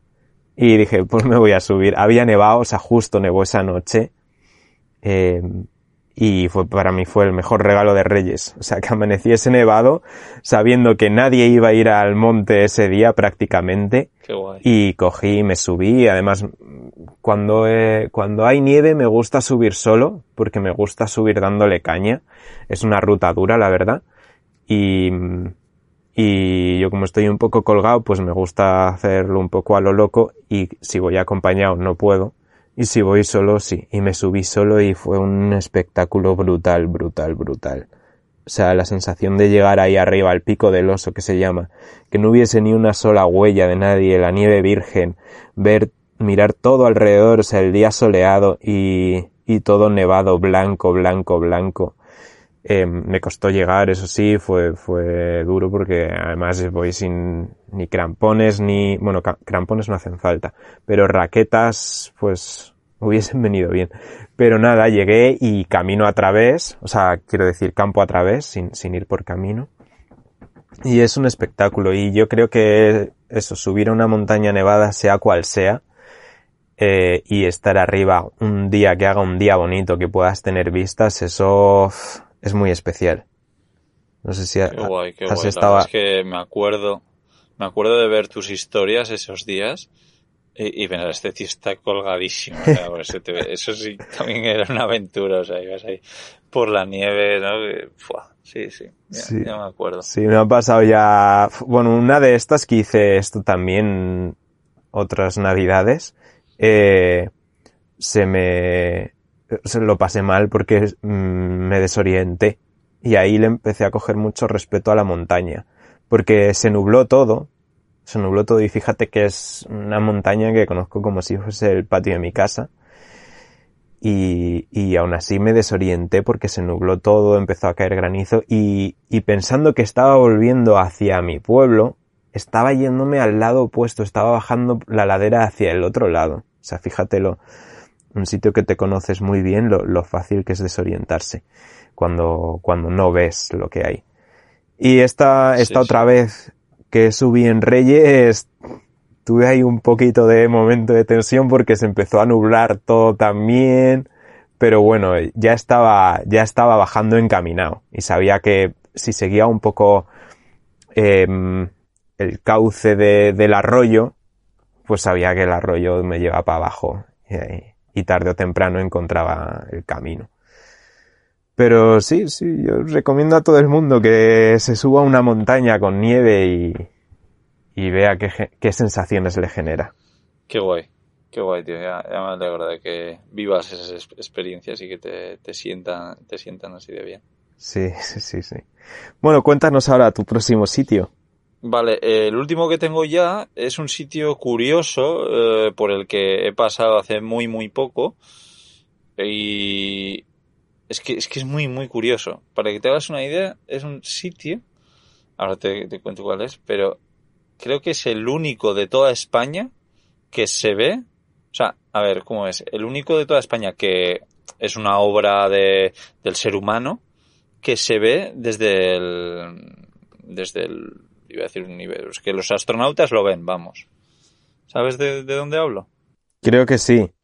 Eh, los invernaderos de por ahí por Almería.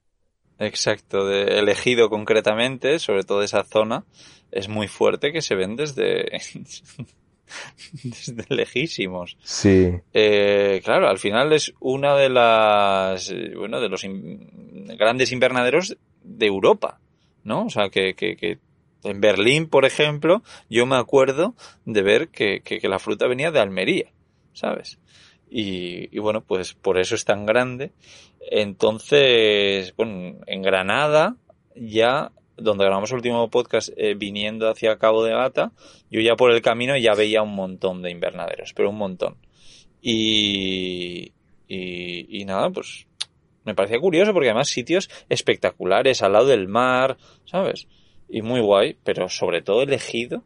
Lo ves desde el cielo, o sea, desde Google Maps por el aire. Eh, compartiré también eh, dentro de poco un- algún vídeo o algo en, en Instagram, en Viajando Simple, porque es que es da como miedo, o sea, eh, es increíble. sí. Y claro, lo que me da un poco de pena es ver algún invernadero, pues que ya estaba muerto, digamos, que ya lo habían dejado. Y claro, el plástico es un material que está muy bien porque dura mucho, pero claro, cuando se estropea, pues empieza a hacer eh, trozos, se, se, se cuartea y entonces te encuentras que de repente vas conduciendo y por una zona está todo lleno de plástico, pero no te haces a la idea cuánto. O no sé si lo has visto, pero todo, todo, eh, lleno de plásticos de la, de, la palma de tu mano, de ese tamaño. Y claro, y, ves que hay un invernadero al lado que está, pues, que, que, que, no tiene ni, ni un 30% del techo del, del plástico, ¿no? Y claro, eso es, eso es horrible. Luego también tengo entendido que, que bueno, la mayoría de, de sitios así, pues la gente que trabaja, pues están bastante explotados, ¿no? Hay muchas mujeres también, no sé muy bien el motivo, pero hay muchas mujeres y no sé si dicen que cogen mejor la fruta o que la recolectan mejor.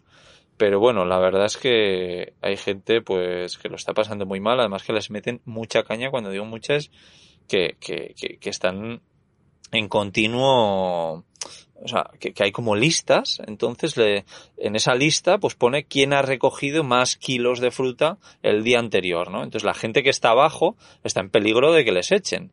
Y están continuamente, incluso por WhatsApp, por grupos que tienen y tal, a la noche les mandan esos listados. O sea, tú imagínate, has salido a trabajar hace tres horas, estás en tu casa disfrutando de tu familia y joder, te mandan esos putos mensajes metiéndote caña y, y, Uf, qué duro, y tal. qué duro. O hay muchos, sí, luego hay muchos inmigrantes ilegales, dicen también que hay muchísimas de estas personas que viven en sitios sin luz, eh, sin agua potable, o sea, que, que y claro, el estar nosotros consumiendo, nosotros, Europa hablo, eh, tanta verdura y tanta fruta de, de, sitios que explotan a tanta gente que, por supuesto, habrá muchos sitios que no, pero por lo que he investigado, pues hay muchos que, sí. Entonces, pues eso. ¿Cómo has investigado esto, esto de estos invernaderos? O ¿hablas de invernaderos en general o concretamente sigues hablando de estos de la zona de Almería, de Ejido, etcétera? Bueno, pues escuché una entrevista que, que, me enviaron y no era concretamente de aquí, de Almería, pero vamos, era de algún sitio de, de Andalucía también, que, que, bueno, que ponían algún audio de una de las trabajadoras y era algo brutal, así que ya te lo voy a mandar, una entrevista de la SER, si no recuerdo mal, me acuerdo de me lo envió y todo, y, ahí fue como em, empecé un poco a, investigar, y luego lo de los plásticos que te contaba, lo he visto yo ahí conduciendo.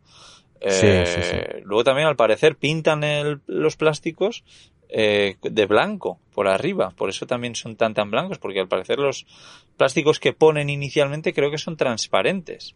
Pero para que no les afecte tanto el sol, para que no les haga un efecto lupa en los meses tal, pues los blanquean y los están blanqueando continuamente, que no sé si todos los veranos eh, hay alguien subido en el, por los plásticos pintándolos. Qué curioso, pensé que serían plásticos ya blancos directamente. A ver, repito, puedo estar equivocado y tal, pero yo he visto vídeos eh, la gente pintando los plásticos. O sea que, por lo menos en algunos sitios, es así.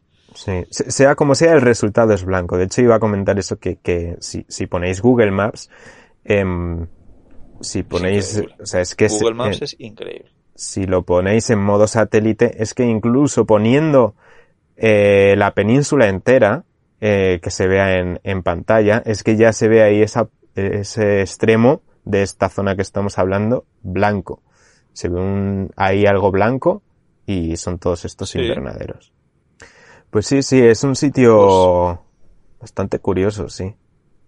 Muy diferente. eh, sí, nada más. Quería comentarlo porque casualidad acabo de, pasar por ahí prácticamente.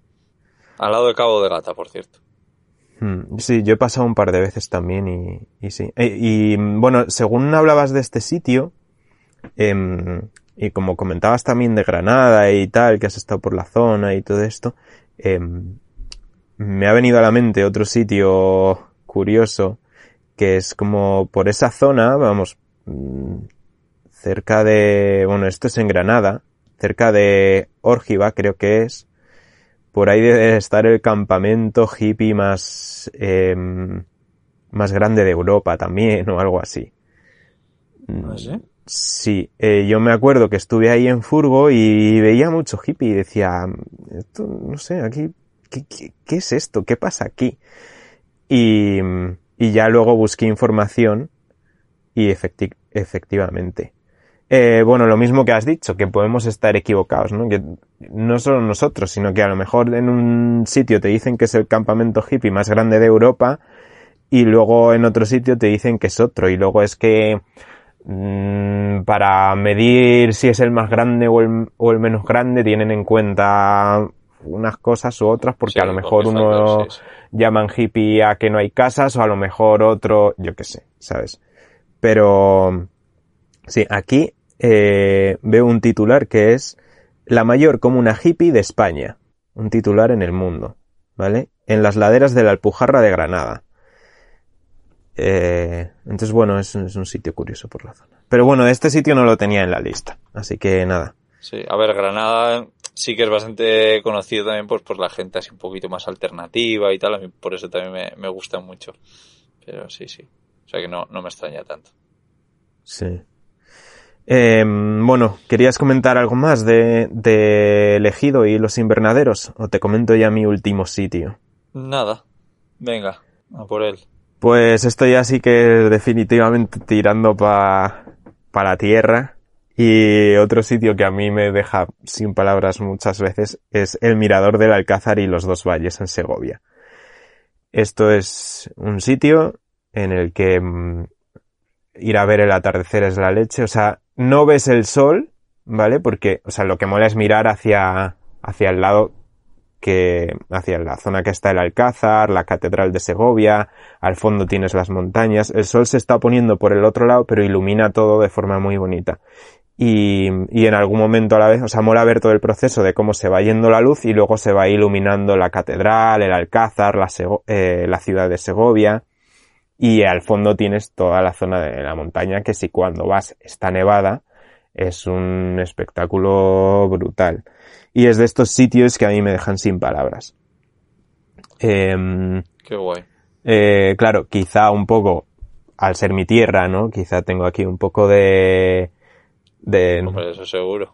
Pero está bien. Sí, pero sí, es uno de esos sitios que para mí es, es especial. Y tardé mucho en descubrirlo, en realidad, ¿eh? O sea, tardé bastante. Hasta hace a lo mejor cuatro años no había estado ahí nunca. Qué interesante. Y ahora es uno de los sitios que cuando alguien me dice que va a ir a Segovia, tal, le digo, vete a este sitio. A este sitio vete. Y sí, eh, si vais a Segovia, apuntaos el mirador del Alcázar y los dos valles. Muy chulo, muy chulo. Apuntado. Y, Buenísimo. y no tiene mucho más que decir este sitio en sí. Bueno, voy a hacer otro sitio que se me ha ocurrido mientras hablábamos, por añadir un- uno último y, así extender este un poquito.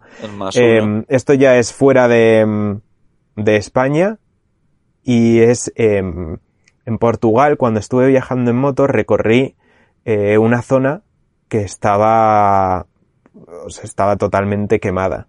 Está, eh, había, hubo incendios ahí y era súper raro también, era un sitio muy diferente, era, era muy inhóspito también y generaba unas sensaciones muy extrañas. Em, me ha recordado un poco cuando hablabas de los invernaderos. eh, Sí, sí. me ha recordado un poco, o sea, es algo muy diferente, pero como yo también he pasado por esa zona de los invernaderos, a mí me generaron sensaciones raras y me ha recordado Sí. un poco las sensaciones que me generaba el, el ir por carreteras eh, quemadas ahí. Eh, o sea, todo el monte quemado, quemado y la carretera, además una carretera muy rota, muy pequeña. Eran, no sé si 40 kilómetros de línea recta, además. 40 kilómetros, una línea recta y todo quemado alrededor. Eh, un sitio muy curioso, sí. Y bueno, con, con, con esto termino. Con este de Segovia y con este bonus track. Sí. ¿Tu, tu último sitio cuál es? Eh, nada, era elegido. Ah, el, No sé era, si pensaba que, números. Sí, sí, yo ya he terminado. pensaba que tenías un sitio más. Vale, vale, pues nada, eh, Pues ahora sí. esto, Adiós. sí, esto ha llegado a su fin, al menos temporalmente.